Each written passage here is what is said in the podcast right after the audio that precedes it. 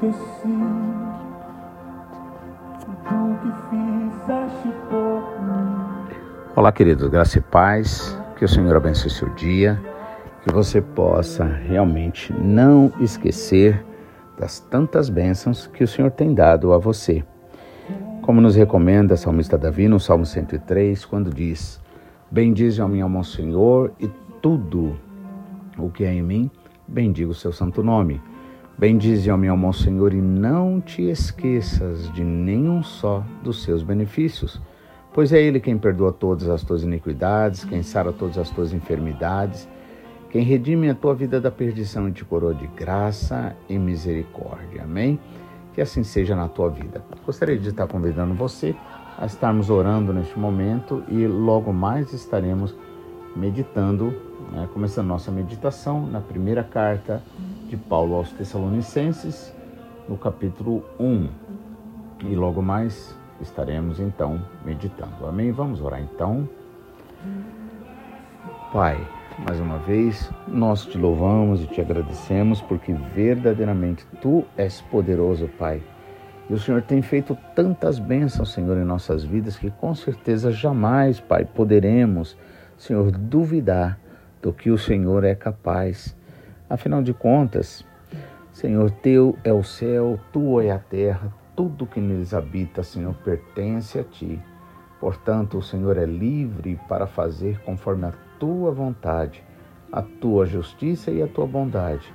É por isso que nós te pedimos, Pai, faça milagres, Pai, na vida desse teu filho, desta tua filha e enche-nos do teu Espírito Santo, Senhor. Também te pedimos, Pai, perdoa, Senhor, nossos pecados, nossas iniquidades, nossas prevaricações, Pai. Pois, Senhor, assim como somos perdoados, também declaramos perdão para aqueles que nos ofendem, Senhor.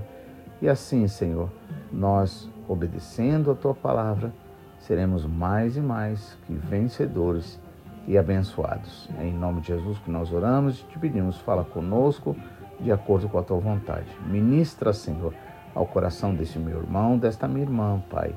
E verdadeiramente, Senhor, manifesta o teu poder para que muitos vejam que só o Senhor é Deus. Em nome de Jesus, que oro, nós oramos e assim declaramos.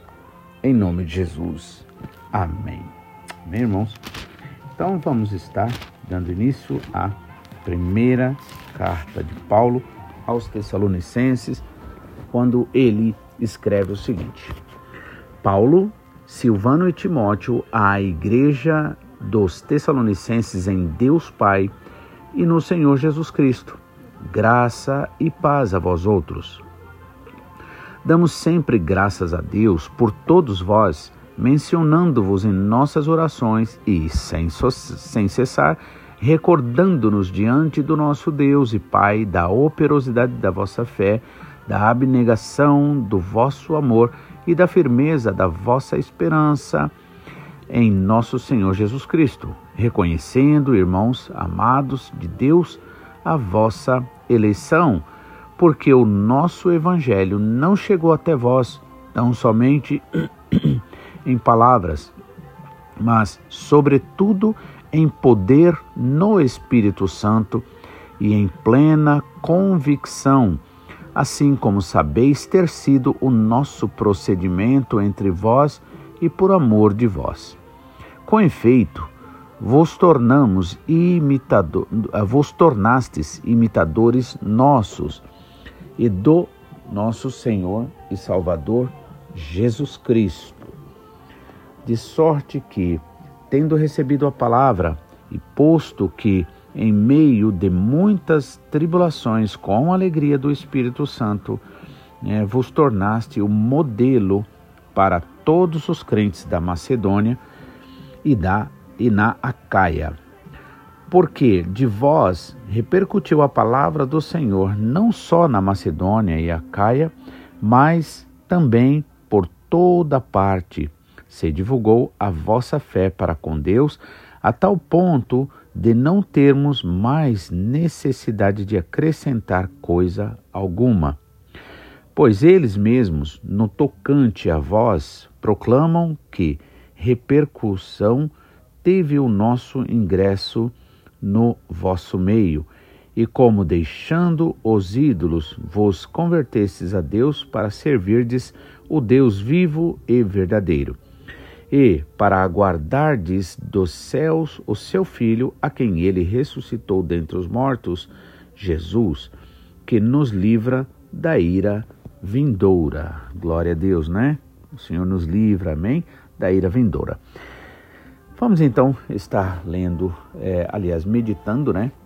Nesse primeiro versículo, Paulo escreve o seguinte: que aliás, o seu prefácio é Paulo, Silvano e Timóteo, para a igreja dos Tessalonicenses em Deus Pai e no Senhor Jesus Cristo, graça e paz a vós outros. E aí vem uma pergunta. Né? Quem era Silvano, que está registrado aqui em 1 Tessalonicenses? Silvano, também conhecido como Silas, ou seja, sabe aquele Silas que foi preso junto com Paulo e estava ali louvando, e à meia-noite ouviu-se um grande, né? Teve um terremoto forte ali, todos foram ali libertos né, das algemas, das cadeias, né? Exatamente é este mesmo, porque esse nome Silvano, ele também é conhecido como Silas, né? Ele foi companheiro de Paulo, inclusive na prisão, como nos é registrado em é, é, Atos capítulo, deixa eu ver aqui, é, Atos capítulo 16, isso mesmo, né? Em Atos capítulo 16 foi ali é, registrado né, se Paulo e Silas na prisão. Amém? Então é este mesmo Silvano, tá bom? Então Paulo, Silvano ou Silas e Timóteo. Né? Então, ou seja, essa carta está como sendo de autoria dos três, certo? Para a Igreja de Deus em Tessalônica ou te, aos Tessalonicenses em Deus Pai e no nosso Senhor e Salvador Jesus Cristo. E aí ele dá graça e paz a vós outros. Amém? No versículo 2, então, ele diz: Olha, damos sempre graças a Deus por todos vós, mencionando-vos em nossas orações e sem cessar. Amém, irmãos? Então veja como a oração é fundamental. Nós devemos verdadeiramente sempre estar em oração. O próprio Jesus Cristo disse: orai sem cessar. Amém? E ele diz aqui que dá graças a Deus por cada um deles mencionando-os em suas orações sem cessar. Então, irmãos, faça isso, né? Ore pelas pessoas, ore pelo, pela família, ore por todos aqueles que rodeiam você para que eles possam realmente ser bênção na sua vida de alguma forma, né, de uma forma ou de outra. Paulo fazia isso e aí é uma lição para nós. Amém? Versículo 3 diz assim: que ele se recorda deles diante do Senhor Deus Pai, né, da operosidade. Então, ou seja, ele, ele se lembra, eles se lembram da operosidade da fé, da abnegação do amor né, dos é, Tessalonicenses ali e também da firmeza deles, né, na esperança do nosso Senhor Jesus Cristo. Ou seja, três pontos aqui importantes que Paulo fala. Primeiro, a operosidade da fé. É uma fé que está em ação, não é uma fé que simplesmente ela está, é, vamos dizer assim, no âmbito teórico, mas é uma fé que realmente leva à ação. É como ali Tiago fala sobre a fé morta e a fé viva. Ou seja, a fé morta é aquela que não passa de teoria e de conhecimento. E a fé viva é aquela onde realmente você vai obedecer, você vai praticar, né? Se a gente se vê sem essa fé, é importante nós lembrarmos, irmãos, que Deus tem prazer em nos abençoar. Então não precisamos ficar cobrando a nós mesmos, porque não somos nós que damos nada a nós. É o Senhor quem nos dá, se nós pedirmos. Amém? Então, peça ao Senhor a fé operosa, né? ou seja, viver uma vida cristã em operosidade da fé. Né? E aí, o outro ponto que ele coloca é a abnegação do vosso amor. Né? Abnegar significa é, abrir mão de alguma coisa, ou seja, é aquele amor que leva a pessoa a uma renúncia. Então veja que ali na igreja de Tessalônica, os irmãos tinham uma fé operosa, ou seja, em prática. Eles tinham um amor também na prática que levava eles a abnegar ou a abrir mão, né, do bem muitas vezes próprio pelo outro. E também o terceiro ponto aqui que ele mostra é a firmeza da esperança que eles tinham em Jesus Cristo. Ou seja, eles estavam bem enraizados, eles estavam bem firmes, né, com uma fé realmente inabalável, porque porque eles estavam esperando o Senhor Jesus Cristo. Né? Versículo 4 nos diz assim: Reconhecendo, irmãos amados de Deus, a vossa eleição, porque o nosso evangelho não chegou até vocês somente em palavras, mas, sobretudo, em poder no Espírito Santo. Quando Paulo fala em poder, significa na operação dos dons do Espírito Santo, em milagres. Né? Então, é, reconhecendo, irmãos amados, de Deus a vossa eleição. Né? Por que Paulo fala isso? Porque, na verdade, a, a prova da, da verdadeira fé é o que? É essa nossa entrega, essa, esse nosso desejo. Todos nós passamos lutas, dificuldades, tribulações, mas isso não é suficiente para nos tirar da presença do Senhor. Por quê? Porque estamos enraizados no Senhor. E aí no versículo 5, né, ele diz: Porque o nosso evangelho não chegou até vós tão somente em palavras, mas sobretudo em poder no Espírito Santo e em plena convicção. E assim, como vós sabeis, ter sido o nosso procedimento entre vós e por amor de vós, também vocês se tornaram nossos imitadores né, do nosso Senhor Jesus Cristo, tendo recebido a palavra, posto que em meio de muitas tribulações, com a alegria do Espírito Santo, vocês se tornaram modelos para todos os crentes. Amém? Então veja que coisa maravilhosa. A igreja ali, os irmãos ali em Tessalonicenses, estavam tão firmados em Jesus que ali eles se tornaram inclusive modelo para outros, né, para os da Macedônia e também da Acaia, né, como diz aqui o 7, de sorte que vocês se tornaram modelos para todos os crentes da Macedônia e da Acaia. Amém? Por quê? Porque eles realmente viviam né, querendo aprender mais, eles que, é, queriam agradar ao Pai, eles queriam viver de acordo com a palavra do Senhor, eles queriam viver de forma digna do Evangelho. Versículo 8 diz assim: Porque de vós repercutiu a palavra do Senhor, não só na Macedônia. Veja, eles se tornaram modelos e também repercutiu né, a palavra do Senhor, ou seja, a partir deles né, não só na Macedônia e Acaia, mas também por toda parte se divulgou a fé deles para com Deus. Amém? Veja que, na verdade, é porque por ser uma fé viva, verdadeira, por eles amarem ao Senhor acima de tudo, acima de todas as coisas, é que ali o Senhor abençoou o trabalho da mão deles, pois é isso que o Senhor faz. Né? O Senhor é aquele que abençoa o trabalho da sua mão, como também nos mostra ali que até o próprio inimigo reconheceu isso no livro de Jó, dizendo a Deus que Jó o adorava porque o Senhor tinha guardado ele, o Senhor tinha abençoado feito, fazendo prosperar o seu trabalho.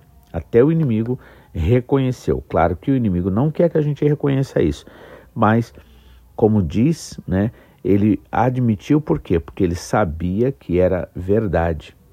Então, quando nós realmente vivemos e fazemos as coisas para o Senhor, né? quando realmente é, pela oração, pela palavra, nós declaramos consagrado ao Senhor, irmãos, tenha certeza que o Espírito Santo vai te direcionar em cada momento, em cada situação, mas é importante você fazer isso. Você orar, você realmente orar com confiança, sabendo que o Senhor é verdadeiro, que Ele é fiel para cumprir a palavra dele, e também você é, é, esperar, aguardar, né? É, sendo assim, você verá o que o Senhor há de fazer, porque o Senhor é fiel. Amém? Versículo 9 diz assim: Pois eles mesmos, no tocante a nós, né, os de, da Macedônia e da Acaia, proclamaram é, da repercussão que teve o nosso ingresso, ou seja, a igreja de Tessalonicense recebeu a mensagem de Paulo na pureza, de tal forma que eles se tornaram modelos e é, incentivo àqueles irmãos da Macedônia e da Acaia. E aí, até o, o próprios irmãos ali da Macedônia e Acaia, eles reconheceram a firmeza e a bênção de Deus na, no trabalho do apóstolo Paulo, que foi aprovado no meio da igreja ali de Tessalônica, né? Então, diz assim: eles reconheceram que vocês deixaram ídolos e vos converteram a Deus para servir o Deus vivo e verdadeiro. E aí, finalizando, ele diz: E para guardardes nos céus o seu Filho, a quem ele ressuscitou dentre os mortos, Jesus, que nos livra da ira vindoura. Né? Então, a igreja ali de Tessalônica, pelo que Paulo escreve aqui, foi uma igreja que deu muita, mas muita alegria ali para é, o apóstolo Paulo, né? E por isso que Paulo escreveu essa carta, né, essa epístola ou carta, com essa finalidade, né, encorajar, né, ali aos irmãos e para que eles continuassem mais e mais edificados, né? Paulo buscou com certeza encorajar e fortalecer a fé deles, elogiando o progresso deles, ou seja, louvando, né, reconhecendo né, como eles estavam vivendo de forma tão maravilhosa que verdadeiramente se tornaram até mesmo exemplos, né? E aí Paulo exortava, ou seja, ele incentivava para que eles permanecessem firmes na fé. Né? Então, também sobre a instrução da segunda vinda de Cristo, que nós vamos estar vendo, né? sobre também a questão ética, ele vai estar falando, e também respostas às preocupações e perguntas ali que possivelmente fizeram a ele. Né? Em resumo, essa carta foi escrita para fortalecer a igreja ali de Tessalônica, né? proporcionando instrução, encorajamento e direção espiritual. Né? Devemos nós sempre orar por isso, né? que haja encorajamento, direção espiritual né? e fortalecimento, porque o Senhor é fiel para nos abençoar. Amém? Nós fazemos a coisa mais simples, como lançar uma semente, e Deus, o Senhor, ele vai com certeza né, dar a vai dar a prosperidade, a bênção. Amém? Que Deus abençoe, que você possa entender isso, que você possa amar ao Senhor, que você possa adorar ao Senhor em todo tempo, em todo momento, pois o Senhor é bom, é misericordioso. Amém, irmãos? Fique na paz e até amanhã, em nome de Jesus.